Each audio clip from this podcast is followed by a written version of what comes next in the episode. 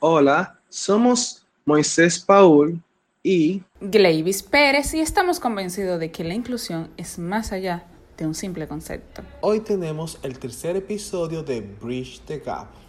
Hoy estaremos hablando con Houston Ramos, emprendedor, asesor, empresario, un todólogo. Bueno, eh, suena, suena mucho, parece que soy un viejo de unos 40 años. La realidad es que tengo 31 años apenas. Y sí, yo me río muchísimo porque eh, generalmente cuando yo comparto mi biografía la gente lo empieza a leer. Mira que ahí no están los trabajos que yo hice con la Alianza de Emprendimiento, de Innovación. Eh, nada chicos, agradecerle la, la invitación. Eh, yo no considero que sea experto de nada, sino más bien un aprendiz de la vida. Y eh, yo espero que de esta conversación yo lo que me lleva sean aprendizajes. Yo traigo poco, creo que me voy a llevar mucho. No, no, tú traes mucho, sobre todo porque en lugares que marcan la diferencia en una sociedad. Houston ha trabajado por un largo tiempo, porque he visto que también trabajaste en el CONEP. Has trabajado desde el Estado por más, vamos a decir, por más de seis años, casi una década, ¿no?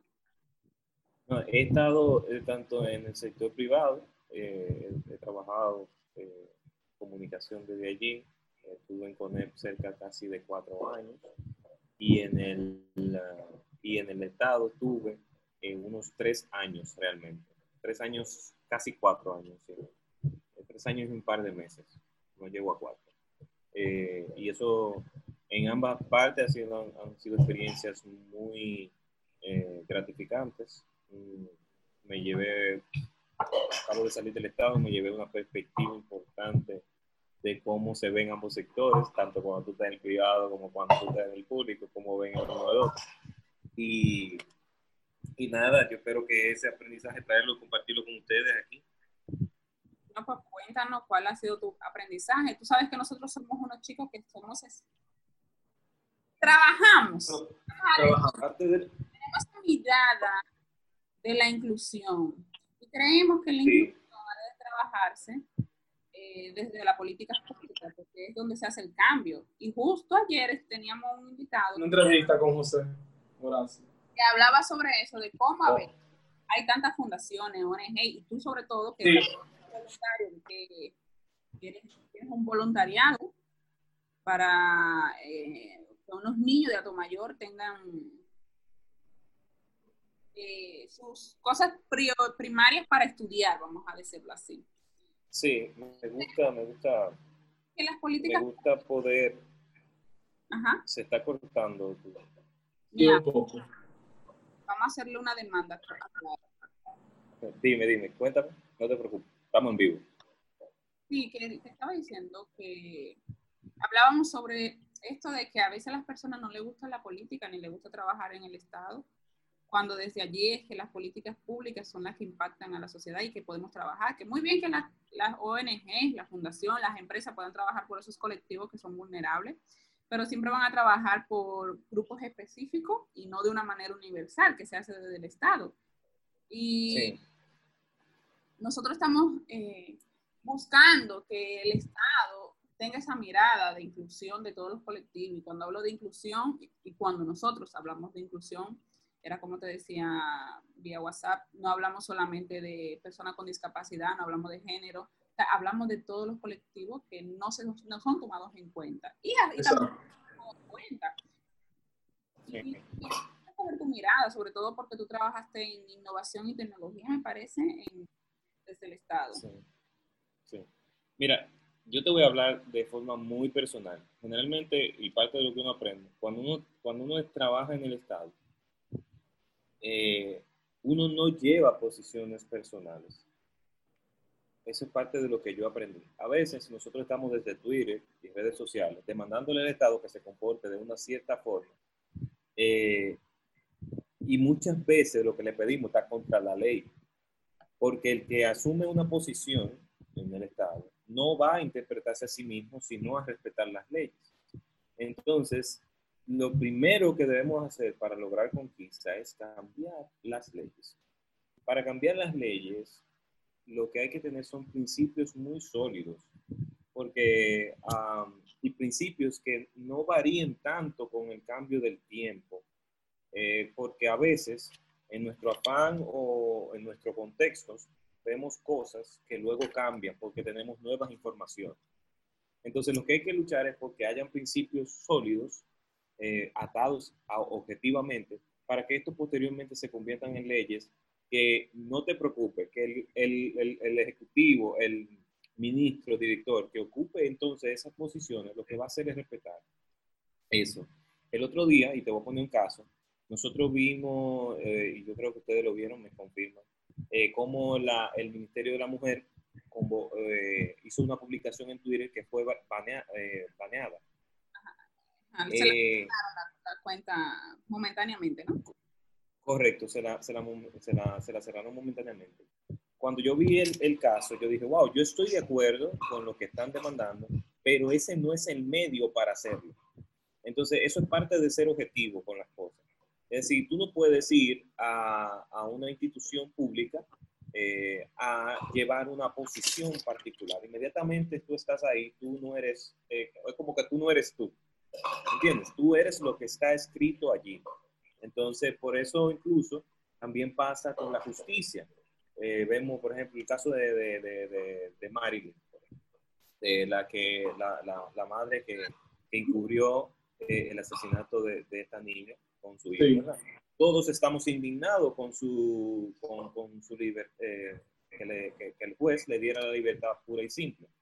Pero el juez no hace leyes, interpreta leyes. Y pese a que tú quieras tenerla presa porque la consideres culpable, eso no, la, no, no quiere decir que tú debas infringir la ley para dejarla presa porque tú quieres, porque entonces si a eso vamos, todo el que tenga la capacidad o se encuentre en determinado momento en una posición va a hacer lo que quiera.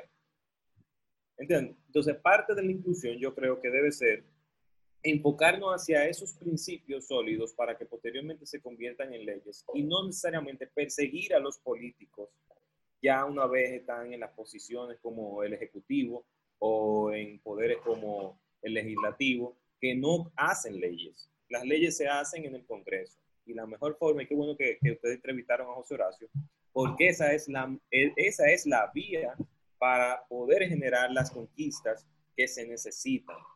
Y yo diría, no necesariamente como una conquista per se, porque a veces se quiere ver como una lucha de clases y no lo es, en mi opinión, claro. no es una lucha de clases, sino más bien que es un aprendizaje. Nosotros, los seres humanos, tenemos muy poco tiempo eh, eh, de civilización. Nosotros salimos de la, de la, caverna, el otro día eh, y empezamos a usar pensamiento recientemente. Y apenas hoy en día es que estamos poniéndonos de acuerdo en algunos conceptos y que hemos vivido el periodo de paz más largo de la historia. Entonces, es un proceso de aprendizaje, ¿cierto? Entonces, en la medida que vayamos aprendiendo y que se generen espacios como este de gente preocupada por otros públicos para que se eh, haya diversificación tanto de la comunicación como del lenguaje, como de las herramientas que se necesitan para eh, comunicar, para que nos podamos comunicar. Eso es, por ahí es que yo creo que debe ir la cosa. Recientemente, cuando hablo de recientemente, digas esta, esta tarde, Ok. yo tengo una, una, una, tarea que tenía pendiente de política y me tocó eh, educación popular. Estuve leyendo eh, que nos tocó justamente la revolución eh, educativa que hubo en el 18, en el 1918, en Córdoba, Argentina.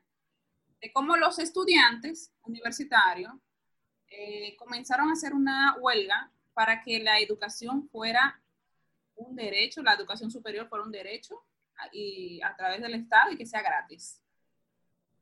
Porque generalmente, o sea, estamos hablando de 1918, sí fue una ola que vino toda Latinoamérica y en México fue en el 68 que hubo también esta, esta huelga, esta, esta, esta elevación del pueblo, del pueblo, vamos a decirlo así. Eh, aquí llegó tarde, aquí vino luego del, del Trujillo. Entonces, y digo yo, conchale, caramba, la gente no se da cuenta, porque a veces estos, estos grupos pequeños que empiezan a hacer huelga, que empiezan a decir, mira, esto es un derecho que es de todos, porque todos tenemos, o sea, desde el Estado, desde los derechos, sobre las reglas, las leyes, todos somos iguales. Ante, ante las leyes todos somos iguales. Entonces digo yo, mira cómo si en el 1918 eh, no comienzan en Argentina a, a apelar de que la educación superior tiene que ser un derecho para todos y todas, no llega a esta realidad que nosotros tenemos, que la, que la mayoría de los países tienen una universidad autónoma, donde todo el mundo puede ir a un precio muy bajo, como en este caso en, en Dominicana, que nosotros tenemos la UAS que es muy económica. O sea, todavía en la época de Trujillo no, no era autónoma. Entonces digo yo, ¿y cómo la gente no en, en la actualidad no, no quiere apelar por esos grupos sea, lo, lo, rechazan por esos grupos que hablan sobre la igualdad de oportunidades, porque eso, eso es lo que, de la decisión propia, mire, te voy a traer ese caso del, del, Ministerio de la Mujer, porque estoy de acuerdo contigo, cuando una persona está en la posición, en una posición del Estado, no se representa ella misma, representa lo que, lo que, lo que, lo que tiene en su, en su poder, o sea, que son las, las leyes del Estado tú no eres tú, tú eres el Estado Dominicano. Las leyes, tú eres el Estado Dominicano, correcto, el gobierno dominicano. Exactamente. Entonces, pero a mí me fascinó que lo hiciera. Sí, claro, hasta a mí me fascinó. Y ahí es que voy al punto, la parte de ser objetivo y responsable, eh, porque entonces si nos vamos a eso, nos iríamos a la anarquía, donde todo el mundo, que entiende que algo es correcto, eh, afectaría al resto o haría lo que a su entender eh, está bien. Y las sociedades se constituyen por consensos y equilibrios de poder. Entonces, la mejor forma de poder llevar eh, causas y luchas es a través de las leyes. ¿Y cómo las convertimos? No es a través de los organismos del Estado. Tú puedes hacer presión, tú haces presión en redes sociales hoy en día, que son una fuerza importante para generar cambios tú puedes ir a un medio de comunicación, tú le puedes enviar una carta a un incumbente, tú puedes revisar la ley y de momento encuentras ahí una salida a, a algún tema específico, pero no, ni, no, que fíjate que también le prohibimos militar desde las instancias del Estado. Claro. Militar no solo se milita en los partidos políticos, también se militan con ideologías. Entonces, imagínate que cada, cada institución se antoje por uh, eh, perseguir las ideologías que, que entienda, que entienda el incumbente. Y cuando llegue el otro, el otro trae otra. Y el que venga trae otra y entonces eso no tiene mucho sentido. Eh, nos no llevaría a un desorden eh, que sería de ingobernabilidad. De acuerdo que en el caso de la ministra debió hacerlo desde su cuenta personal, porque si tú puedes, claro. puedes, o sea, a pesar de que tú estés representando el gobierno, tú puedes mantener una posición porque tú no tienes que estar atado. Personal, a... claro. Claro, personal. Porque tú no tienes personal. que estar atado a eso. Correcto. Mira, yo soy una persona que tiene, eh, yo soy libertario, no, no liberal, libertario. Y yo, eh, pero desde la posición que yo estaba, desde la posición que yo estaba en el gobierno, yo adoptaba una postura de Estado porque es lo que correspondía tú no puedes tener una postura particular mientras estás ahí. Ahora, ya aquí, en un ambiente como este, yo te puedo decir lo que yo pienso, cuál es mi posición, pero una vez tú me pones en el Congreso, tú me pones en una oficina del Estado, ya yo no soy yo, ya yo tengo que eh, ir de acuerdo a las leyes y dar servicio a todo tipo de minorías, porque yo te voy a decir algo, y yo creo que te lo comentaba en una, en una, en una conversación que tuvimos en una oficina. Eh, la minoría más importante del mundo no son los negros, no son las mujeres, no son las mujeres embarazadas ni la madre soltera, no son los negros, ni los gays, ni todo, cualquier otro tipo de minoría que te pueda imaginar. La minoría más importante del mundo es el individuo.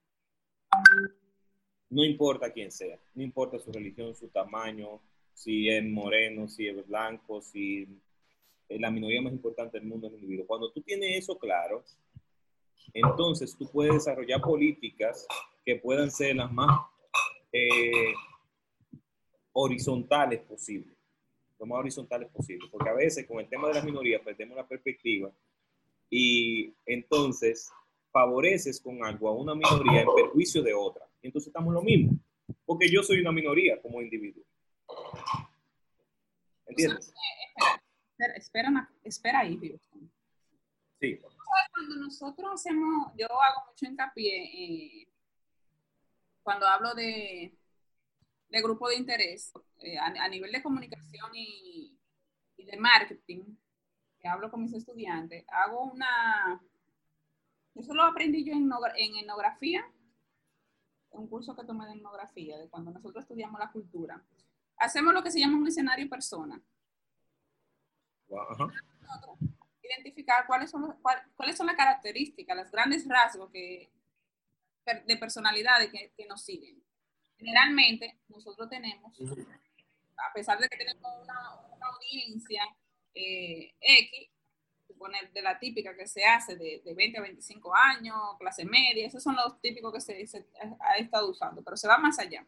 Entonces, en esa audiencia hay, hay personas o arquetipos que se van definiendo por grupo, no por persona e individuo. Porque sí, somos individuos.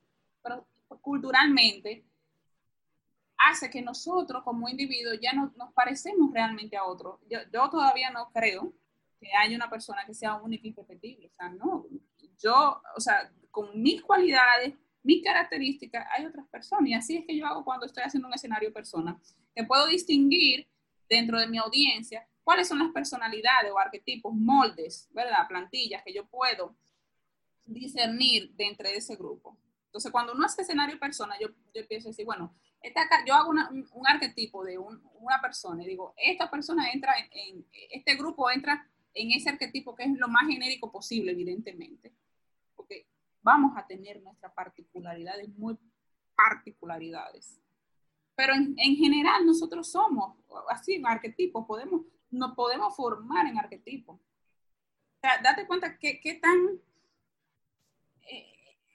homogéneo de alguna manera, y yo sé que no somos homogéneos, pero de alguna manera sí tenemos esas características que nos identifica con X grupo, no con todos los grupos, pero sí hay un grupo que va a ser como Houston, que va a tener los gustos que tiene Houston, que va a tener el idealismo que tiene Houston y va a tener la mirada que tiene Houston. Entonces yo, yo creo en eso cuando tú estás hablando de políticas públicas, que siempre ha de favorecer grupos que se parecen, porque nosotros no podemos ir al individuo, no podemos ir, no, no puede ser tanto de lo general, a, o sea, de lo particular a lo general, sino de lo general a lo particular. O sea, nosotros tenemos que hacer políticas públicas que se favorezcan a, a, todos los grupos que existen. De manera igualitaria. Claro, de oportunidades. No podemos ir solamente de que no. Beneficio a uno y el beneficio, y el beneficio diferencial para otro. Esa es mi posición. Sí, no, yo, yo, yo, yo lo entiendo y la respeto bastante. Entonces, una de las yo, yo cosas que abogamos justamente, por eso me gusta tanto la tecnología que tú también has manejado, porque sí. realmente la tecnología es lo más incluyente que ahora mismo como herramienta tener. O sea, una persona con discapacidad visual puede utilizar la tecnología y recibir información. Una persona con discapacidad auditiva también. Y tenemos que generarla desde, desde cualquier posición que estemos, ya sea empresarial o, el Estado. Una, sí. persona con discapacidad cognitiva también puede ser una persona con discapacidad física. Una persona con X colectivo puede también acceder a, a, a la tecnología. O sea, háblame de la tecnología, porque tú has trabajado en el Estado para las TIC, como se le dice. Sí. Sí, bueno, el tema de la tecnología eh, es una bendición, eh, porque con poca inversión, porque básicamente el tema de, desde, desde el sector privado, muchas veces en el tema de las empresas, es que para tú hacer cambios inclusivos, tú requieres de inversión, tú requieres de, de, de recursos económicos importantes. Luego, cuando escuché nuestro primer podcast, nosotros hablamos sobre eso, de cómo se les sigue eh, las personas, tenemos que hacer las dos miradas, o sea, nosotros defendemos a los colectivos vulnerables, o minoritario, que voy a poner entre comillas ese, ese minoritario. Y le exigimos a las empresas que sean accesibles. Pero eso tiene Sí, muy grande. pero, pero, hay, hay- pero hay un tema ahí. Uno no puede exigir. Uno evangeliza. Uno solicita, colabora voluntariamente. Y creo que hay mucha gente dispuesta a eso. ¿Por qué? Porque generalmente hacer cambios sustanciales en temas de inclusión, eh, por ejemplo, eh, temas de acceso para gente que, ¿cómo se dice? Se dice discapacitados. personas con discapacidad, porque mantenemos, Personas con discapacidad. mantenemos Personas con discapacidad. Correcto. Eh, en, una, en una edificación requiere de un pensamiento de ese tipo y requiere modificaciones importantes. Eh, incluso para implementar tecnología, tú necesitas tener una eh, eh, eh, partidas de inversión que vayan destinadas a eso. Entonces, hay que, el, el, el reto es encontrar modelos sostenibles que permitan que esto pueda funcionar. Y tú sabes por qué hoy en día realmente podemos, dem- podemos sugerir, demandar, preguntar, eh, quejarnos y decir, mira, es porque las empresas han podido producir capital. Y hoy vivimos con una clase media un poco más amplia, en la medida que, lo- que la- que los avances tecnológicos el desarrollo de la economía, la gente tiene más poder adquisitivo y uno puede entonces demandarle que hagan cosas o pedirle que hagan cosas. Pero yo creo que la mejor demanda que puede hacerse es la voluntaria. Cuando tú logras cambio de conciencia, tú no tienes que exigir nada, la gente lo hace voluntariamente. Cuando tú logras que, eh, no, no hay que ir a, a- a presionar a nadie, ya el que, por ejemplo, una persona como yo, yo tengo una novia que, o sea, mi novia, digo, tengo una novia, tengo mi novia que tiene un proyecto de, de- de- de sostenibilidad. Y fíjate, yo le decía siempre, cuando antes de la pandemia, digo, mira, ese discurso, como tú lo estás llevando, va en contra del propio negocio. Si, si no modificas tales palabras, tal mensaje, te va a afectar y no vas a vender. Y, y tú necesitas vender para continuar comunicando. Eh, entonces, no diga eso de esa forma. Entonces, yo le decía, mira, modifica aquí, porque eso va contra, afecta los propios intereses de lo que tú quieres perseguir. Y ocurrió lo siguiente, se mete la pandemia y la gente dejó de comprar, porque la empezaron a otra. La gente dejó de reciclar, la gente dejó de, de- de- de buscar alternativas sostenibles porque las cosas se complicaron. Entonces, eh, la mejor forma de lograr inclusión, de lograr sostenibilidad, de proteger el medio ambiente, es que los países sean cada vez más prósperos para que la gente pueda sacar tiempo y recursos y dedicarle a ello. A veces se cree que esto va en contradictorio. Lo que va en contradictorio es pedir lo mí lo que me gusta de la comunicación en la actualidad es que hay esa doble vía que debe darse, que se supone que ese es el sistema de comunicación emisor-receptor y ese Sí. receptor se vuelve emisor para yo como emisora también volverme receptora. Y yo creo que la comunicación en la actualidad está visibilizando al otro. O sea, la opinión del otro cuenta. Le da un valor. Ya tiene, tiene, tiene un, un juego muy importante ahora. La verdad. Eh, ¿por qué no quedamos hablando sobre Exactamente. la importancia de la comunicación y la tecnología. en este momento, sobre todo del Estado, porque el Estado sí, desde nuestra mirada, Houston, como yo te decía, es un padre y como padre ha de mediar que las políticas se cumplan. Y las empresas, por eso exigimos, porque hay, un, hay ley. Mira, eh, justo le estaban preguntando a José Horacio que, que está muy bien que él le tenga esa mirada de buena política, que a mí me parece muy interesante, la verdad. Pero que en el, en el Congreso siempre ha existido uno, dos, tres dipu- diputados con miradas de, de igualdad, de oportunidades, de, de favorecer a- a- a esos olvidados. Pero ¿cómo logramos? O sea, seguimos con lo mismo. Yo le pregunté, ¿cuál es tu estrategia para hacer eso que tú me dijiste que también hace el lobismo? Que me, fascina, de, una manera no hacerla, sino como estudio, de cómo eh, montamos eso, porque la- las leyes están. O sea, lo que- la parte que falta en este país es que el Estado fuerce a esa parte empresarial y al mismo Estado a que cumpla las leyes. Sí, definitivamente eh, es un país que está en construcción. eh, así, y te voy a decir algo importante. A mí nunca me gusta hablar de, de- de entidades, eh, nunca me gusta hablar de instituciones como si fueran entidades vivientes. Los únicos que tienen que son entidades son las personas. ¿verdad? Tú sacas a las personas de, un edificio y el edificio se queda vacío. O sea, no, no, tiene vida.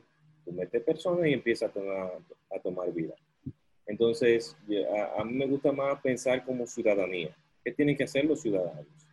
Eh, ¿Cómo continuamos educando? ¿Cómo continuamos difundiendo el mensaje de colaboración, el mensaje de buena voluntad, para que los cambios se continúen produciendo? Aquí hay que tener paciencia, hay que eh, ser perseverante, mantener, eh, mantenerse documentando, mantenerse educando, y plataformas como esta contribuyen muchísimo. Entonces, seguir invitando a las personas, colocando el mensaje. Y ustedes van a ver, porque yo, yo les voy a decir algo. La, la, la única forma, el mundo se mejora de dos formas, solamente. Y voy a ser absoluto en eso.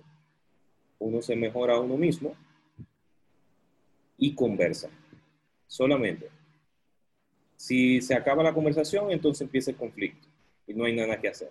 Si tú no te mejoras a ti mismo y no estás dispuesto a aprender cada día, no hay nada que hacer. Entonces, el mundo mejora de esas dos formas. Cuando usted se cambia a sí mismo y conversa, las conversaciones deben continuar, nunca deben detenerse. Pese a que no estemos de acuerdo en algunas cosas, eh, la conversación no debe detenerse nunca para que los cambios puedan producirse. Entonces, uno se llena de paciencia, se llena de personalidad y continúa por la causa que considera justa y no se detiene jamás. Houston, pero si El Estado, como, perdón, Sí, sigue. El Estado, pero me gustaría que tú hicieras tu comentario, que tú ibas a decir algo. No, se me olvida lo que yo iba a decir. Eh, ciertamente yo creo en la conversación y yo te dije un ejemplo de lo que estaba leyendo de cómo en 1918 en Argentina, si la gente no se arma de valor, el pueblo, los estudiantes, no se cambia una realidad, o sea, de que haya educación superior como un derecho para todos y todas. Y hubo mucha conversación, y yo te lo digo también aquí porque se vive la conversación. Mira, y sobre todo te lo digo con, con esto de la comunicación para que sea inclusiva, para que sea respetuosa y que y realmente, y que eso de inclusiva a veces la gente lo toma como, ah, inclusiva.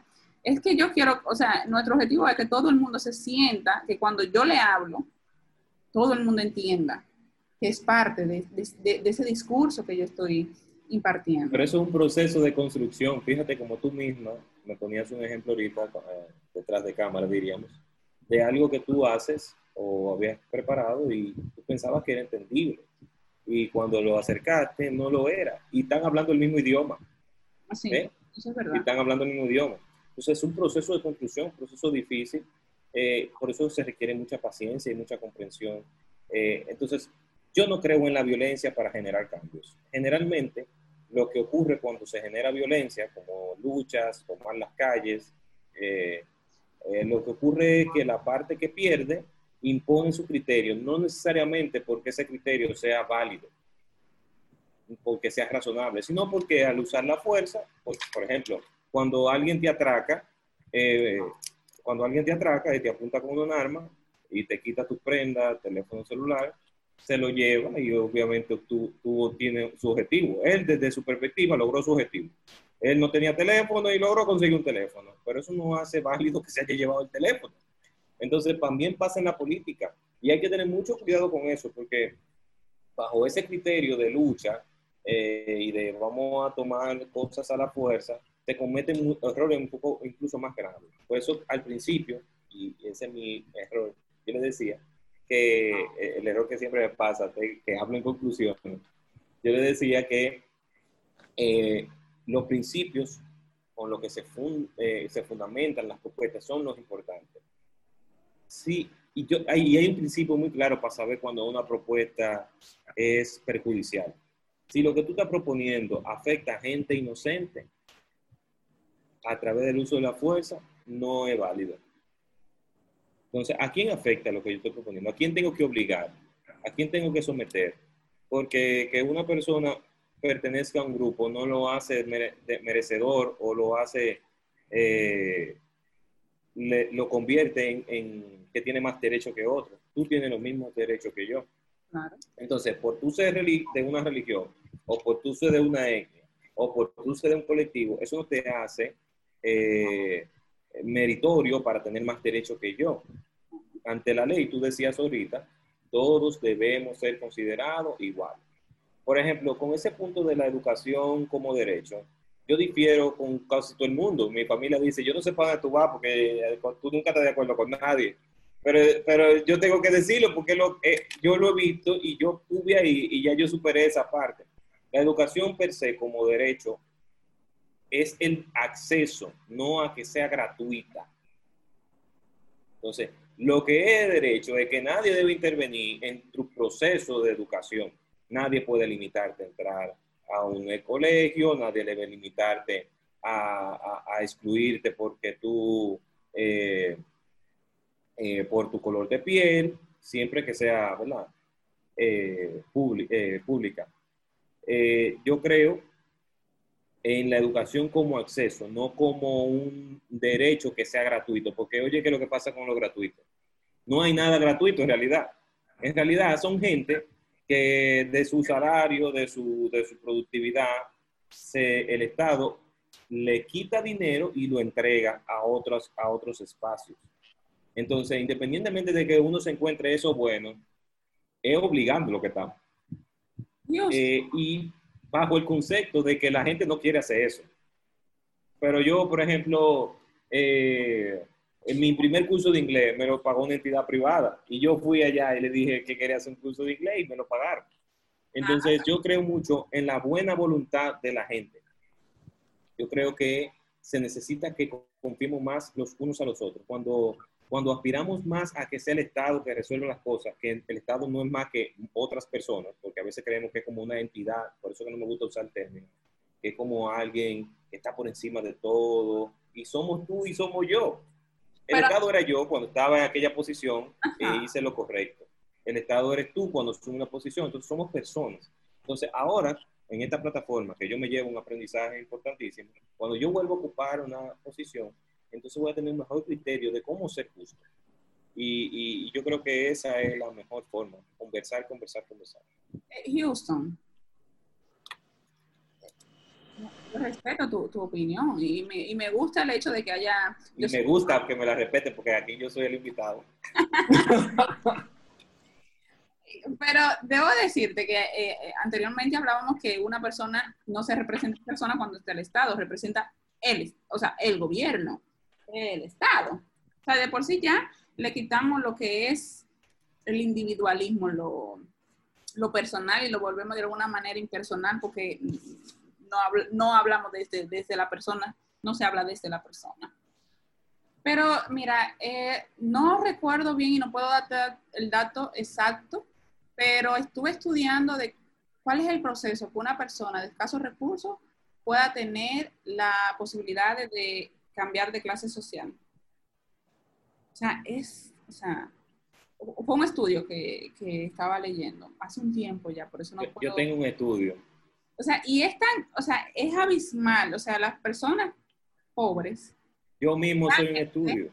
generalmente, pero espera, o sea, uno no es, uno no es... No, no, pero para, para ponerte un caso concreto que te entiendo, lo que te quiero decir es que yo soy un tipo que nació en un paraje de, te voy a decir, en un paraje de, del Seibo que para entrar hay que ir por Alto Mayor.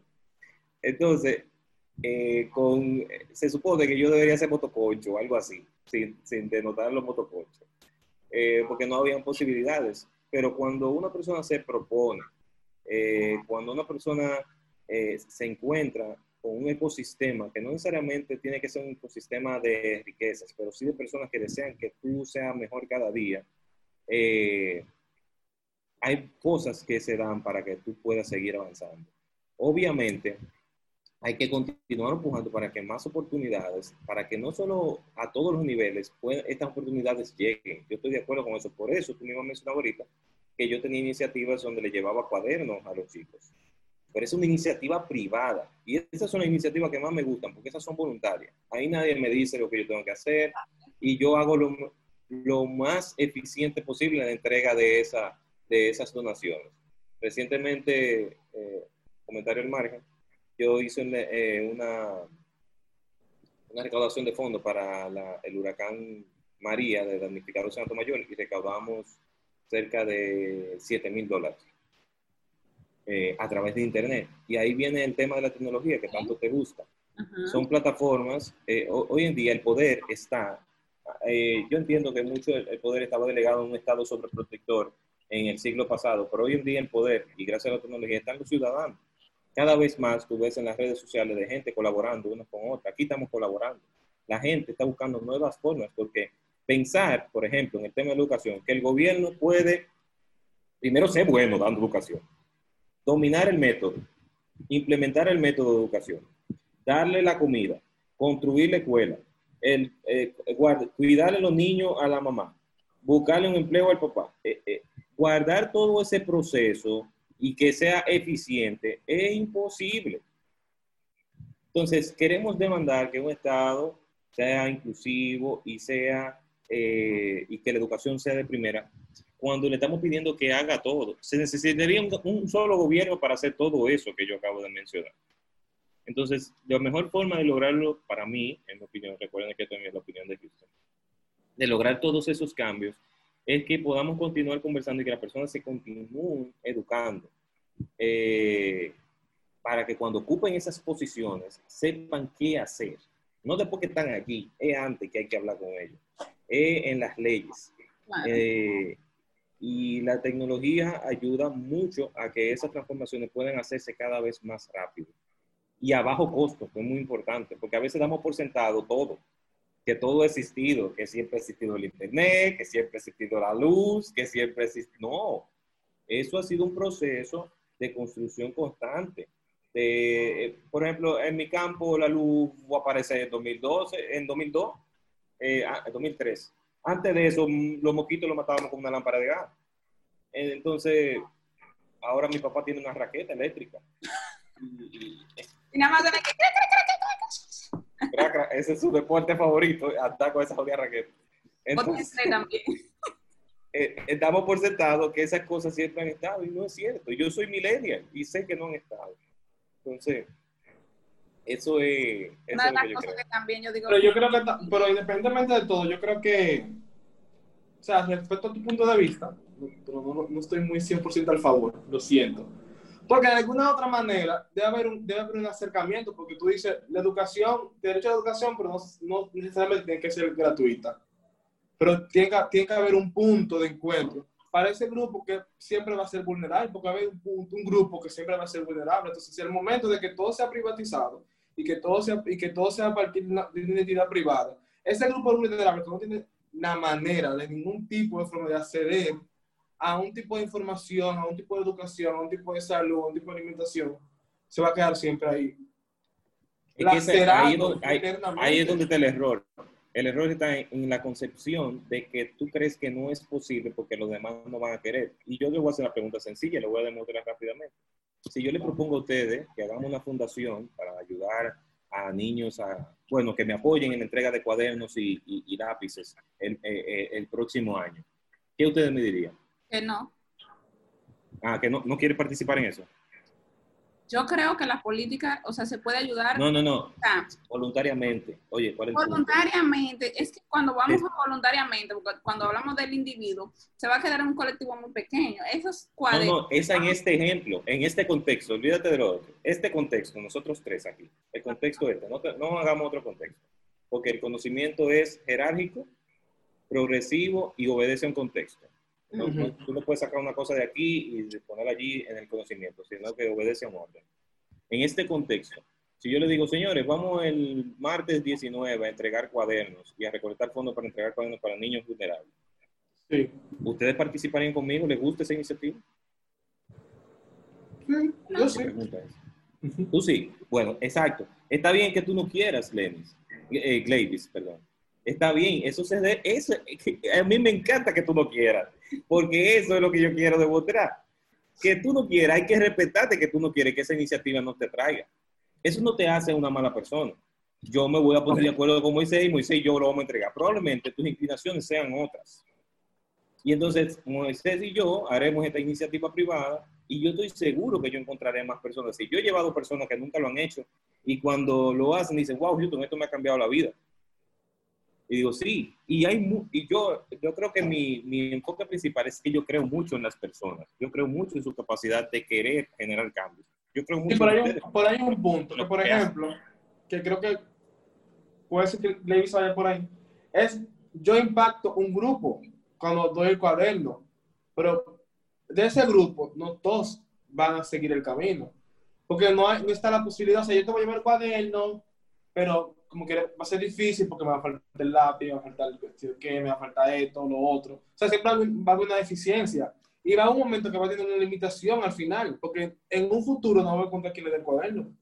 Me lo pueden dar hoy, pero el próximo año, si no me lo dan. Es que la mayoría de personas, está demostrado que la mayoría de familias no mandan sus hijos, esto que reciben los cuadernos, tal vez, eh, y ahí diferimos Houston, y me encanta hablar con Houston porque me da esa mirada que que a veces uno cuando se encierra en una ideología.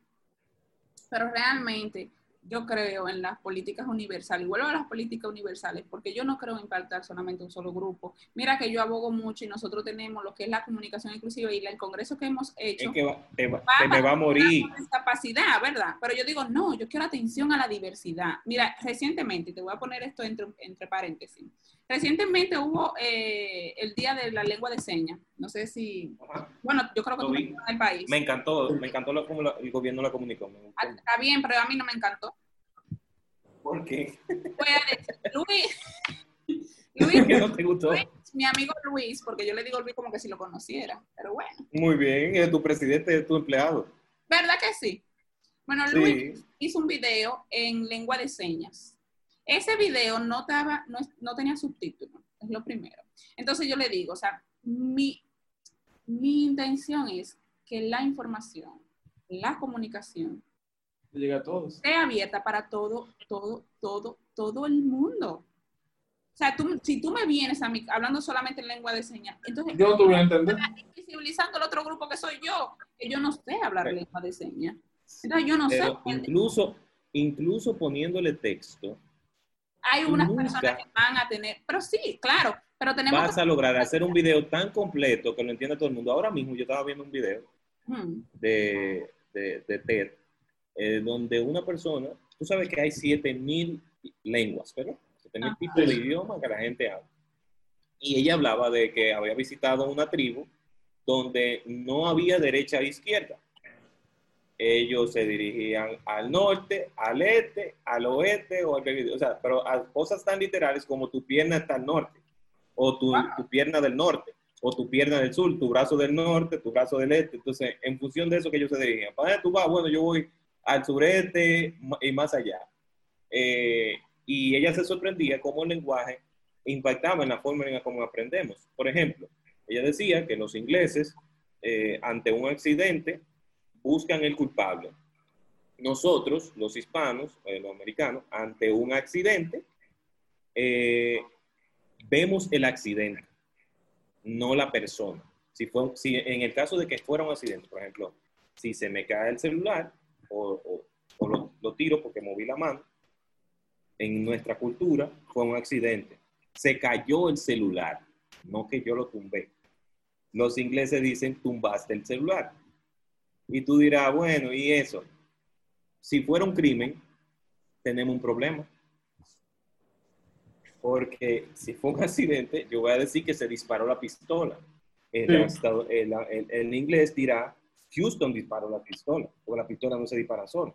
Entonces tú tienes un problema de, cognitivo ahí.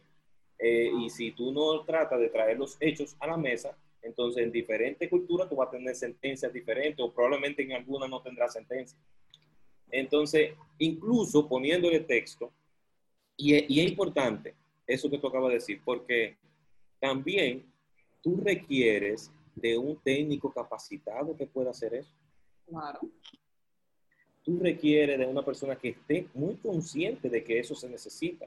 Por eso es que yo digo que la conversación no debe detenerse, porque probablemente ese, eso que tú, que tú necesitabas que aparezca en un video no era una cosa de Luis, porque Luis no hace video es del editor. Te digo porque yo tenía editores y yo le pedía que me le pusieran texto. o ellos me sugerían, yo vamos a poner el subtítulo, digo, excelente. Eh, es del editor que hace el video. Luis no tiene que ver con video, él estaba ahí, lo pusieron y lo grabaron. Entonces la persona encargada de la comunicación es la que tiene la conciencia para que la inmediatez no la haga subir el video rápidamente a las redes sociales para quedar bonito y ponerle el, el texto y ser toda la misma inclusión. Entonces, ser inclusivo es un reto diario, incluso con, la con el propio idioma. El propio idioma español tiene muchísimos eh, eh, problemas de aprendizaje porque hay palabras que, que suenan igual y se escriben diferentes, por ejemplo. La diferencia entre ahí, hay y hay es una vaina que tú no, le puedes a, Exacto. Pero si la, puede, si, la, si la vas a escribir, tienes que escribirla diferente. No, no, ahí. Para que se entienda. Y, y sí te voy a decir que el lenguaje es vivo, el lenguaje realmente crea realidades, porque mientras, mientras vamos hablando, o sea, nosotros pensamos, hablamos y actuamos. Entonces, en esa función es que nosotros nos manejamos, ¿verdad? Entonces, si, si nosotros cambiamos, o sea, si nosotros mejoramos como hablamos, vamos a pensar mejor y vamos a actuar mejor. Y por eso es tan, es tan importante la visibilidad de que eh, el lenguaje de género se utilice, porque a veces yo no soy para nada feminista, pero sí, me gusta que, que las cosas se puedan hablar visibilizando a la mujer, porque es que aunque no se crea, como el lenguaje realmente crea realidad y es algo que también estoy muy segura, inmediatamente a cualquier acción vamos a tomar en cuenta ese grupo. Claro. O sea, mira, cuando yo le digo a una persona minusválida, o sea, esa persona permanentemente, tú le estás diciendo en su cabeza, porque eso es lo que descodifica, que no tiene valía. O sea, pero no tanto que esa persona descodifica, no. Es que en mi pensamiento, como es menos válida, yo puedo tomar cualquier acción y tú lo puedes ver en la calle, como a veces una persona que está acompañando a una persona ciega asume acciones que ni siquiera le pregunta a la persona como que esa persona no piensa. Sí. Porque en su cabeza está eso, de que esa persona depende. Respira. Y depende de alguien para que para, para para desenvolverse en la sociedad. Entonces, lo que vamos a caminar siempre va a existir, o sea, no hay una manera de, que, de que haya una inclusión, que haya una comunicación que, que, comunique y que todo el mundo entienda. O sea, sí, tenemos que ir buscando la manera de que si tenemos una página web, yo alabo mucho cuando veo eh, donde tú trabajabas, tu página era accesible y yo realmente me encantaba, por el hecho de que te podía, sí, bueno, puedo convertir, tú, tú tienes un idioma húngaro, tal vez no, no hay ese, ese idioma aquí, pero tal inglés que posiblemente, como es un idioma universal. Mira, eso fue iniciativa nuestra de, tener una, una, web accesible y, un chat ah, activo todo el tiempo. Sí. Eso es muy bueno. Por eso te digo que, o sea, nosotros siempre, aunque en algunas cosas eh, diferimos, tenemos el mismo objetivo, porque nuestra diferencia no es en el qué, sino en el cómo. Y el cómo es más importante que muchas cosas. Eh, porque entonces uno se salta el proceso y comete errores en el afán. Por eso digo que hay que llenarse de mucha paz y mucha eh, paciencia eh, y, ser muy perseverante en las luchas. Porque ahorita tú decías, por ejemplo, no, que si yo, si entregamos cuadernos a 100 personas, es muy limitado. pero ni que le entreguemos, nosotros, ni que le entreguemos planeta, al planeta completo, eh, eh, acabamos, porque al otro día nacen 500 mil más. Eh, nunca acabamos. Todavía no, no, no, tienen necesidad de cuadernos. No, pero tienen otras. Entonces todos los días nacen personas. Y al final, en economía hay un criterio, en, economía hay un criterio, que es que cuando las necesidades son ilimitadas y los, los recursos son escasos. Eh, y no, yo creo que podemos, yo de mi parte termino con eso. Y si usted quiere, le puedo resumir parte de los que yo. Mira, Desde, mi aprendizaje del Estado es que el Estado, uno no, no va a, a, llevar posiciones personales, sino a respetar las leyes. Si queremos lograr cambios importantes en esta lucha de inclusión, nuestro enfoque deben ser los congresistas y nuestros representantes por los cuales votamos, para que ellos generen las leyes necesarias para que las oportunidades alcancen a todos, a todo el mundo, al que, al, que tiene más y al que, al que no tiene que pueda equipararse. Eh, yo creo que la tecnología es muy importante eh, y que no, abarata costos y que permite que cada vez más las personas colaboren voluntariamente y que cada día más, más iniciativa privada a través de la tecnología, y me refiero a iniciativa privada no a la gran empresa, me refiero a tres personas como tú y yo. Los 7 mil dólares que nosotros recaudamos para el del huracán María, fuimos dos personas. Yo hice el GoFundMe en la noche aquí y 172 personas entraron y empezaron a donar voluntariamente. Eso tiene más impacto que cualquier política pública porque yo, lo que hemos logrado es un cambio de conciencia de gente que confía en otro para generar transformación. No que, por eso tú dices, pero las leyes están ahí no la cumplen porque no tienen conciencia. Las leyes para ser cumplidas deben ser cumplidas por personas. Eh, creo también que eh, hay que trabajar, así como tú dices, eh, y como tercer punto sería esto, las palabras. Las palabras condicionan. Entonces, eso es un proceso educativo. Pero también, aparte de que condiciona, hay que saber muy bien qué es lo que estamos pidiendo y qué implica lo que estamos pidiendo. Cuando decimos que algo es gratis, hay que obligar a alguien. Y si hay que obligar a alguien, hay que ver por qué, por qué lo estamos obligando. Si esa persona tiene igual derecho que yo, ¿por qué lo estamos forzando a hacer algo que no necesariamente le estamos preguntando qué quieren? Eso es como el, puse el ejemplo del ladrón que va y te quita el celular. Él lo necesita. Tú alguien dirá, bueno, es que él nunca ha tenido celular en su vida y él decidió quitárselo a, a Moisés. Eh, y lo hizo a la fuerza. La diferencia es que la fuerza aquí son las leyes. Y eso no lo hace justo. Eso no lo hace justo. Entonces uno tiene que ir por la vida intentando ser justo cada día más. Y para eso tiene que mejorarse a sí mismo cada vez. Entender cuáles son los procesos, si lo que yo estoy pidiendo obedece a la realidad. Y eso también es inclusión. Eso también es, es igualdad. Ser justo es la mejor forma de ser igual, eh, de, de- de- de impartir justicia. Y eso no depende necesariamente de un organismo estatal, depende de nosotros. Que cuando veamos una injusticia la reportemos.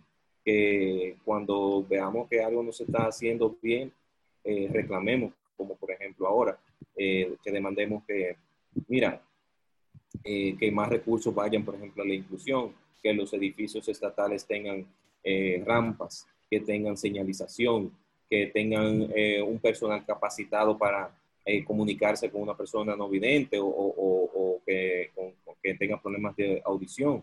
Eso es importante, pero eso debe producirse en un mar- marco de conversación donde eh, tus representantes en el Congreso ejecuten eh, o diseñen leyes que vayan a, a la administración pública.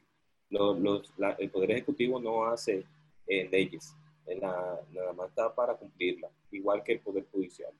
Y siempre ha habido un enfoque por nuestro sentimiento paternalista sobre el Estado, de que el presidente hace todo, de que eh, es allí donde eso todo ocurre. No es cierto, porque entonces tú estás mandando a la ilegalidad y si lo manda a la ilegalidad, vienen los otros, los otros partidos y lo meten preso. Porque están ahí, porque la política es una guerra constante. Entonces, y todos somos políticos, lo que ustedes hacen es política. Y es bueno que lo entiendan. En principio de, del, del, del programa, ustedes decían, eh, la gente no le gusta la política. No es que a la gente no le gusta la política, hay a veces que no la entienden. Porque lo que, los chismes que se llaman en los periódicos, eso no es política. Lo que nosotros estamos haciendo ahora sí es política.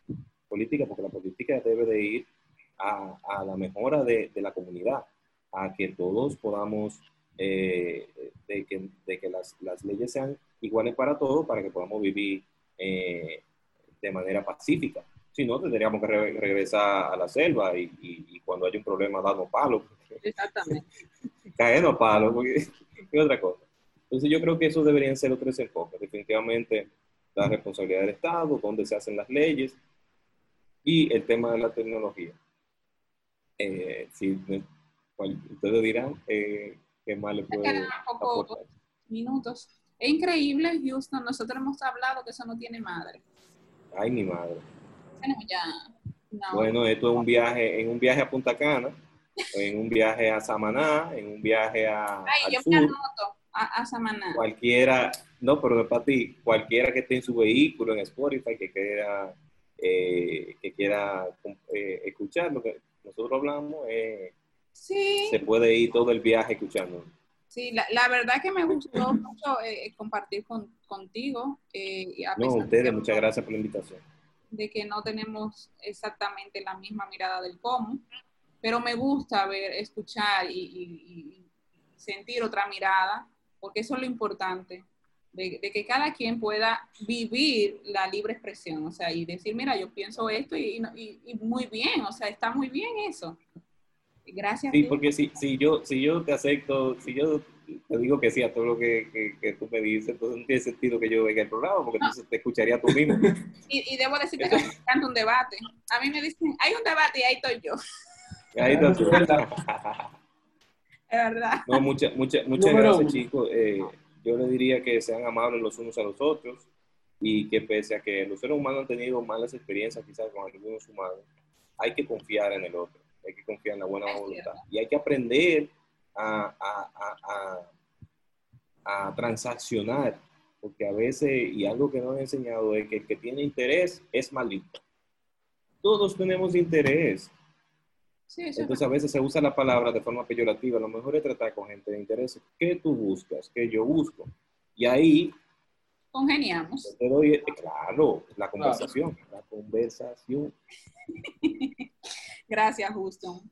Eh, espero Siempre que la sea la última, ni que sea la primera vez, pero no la última.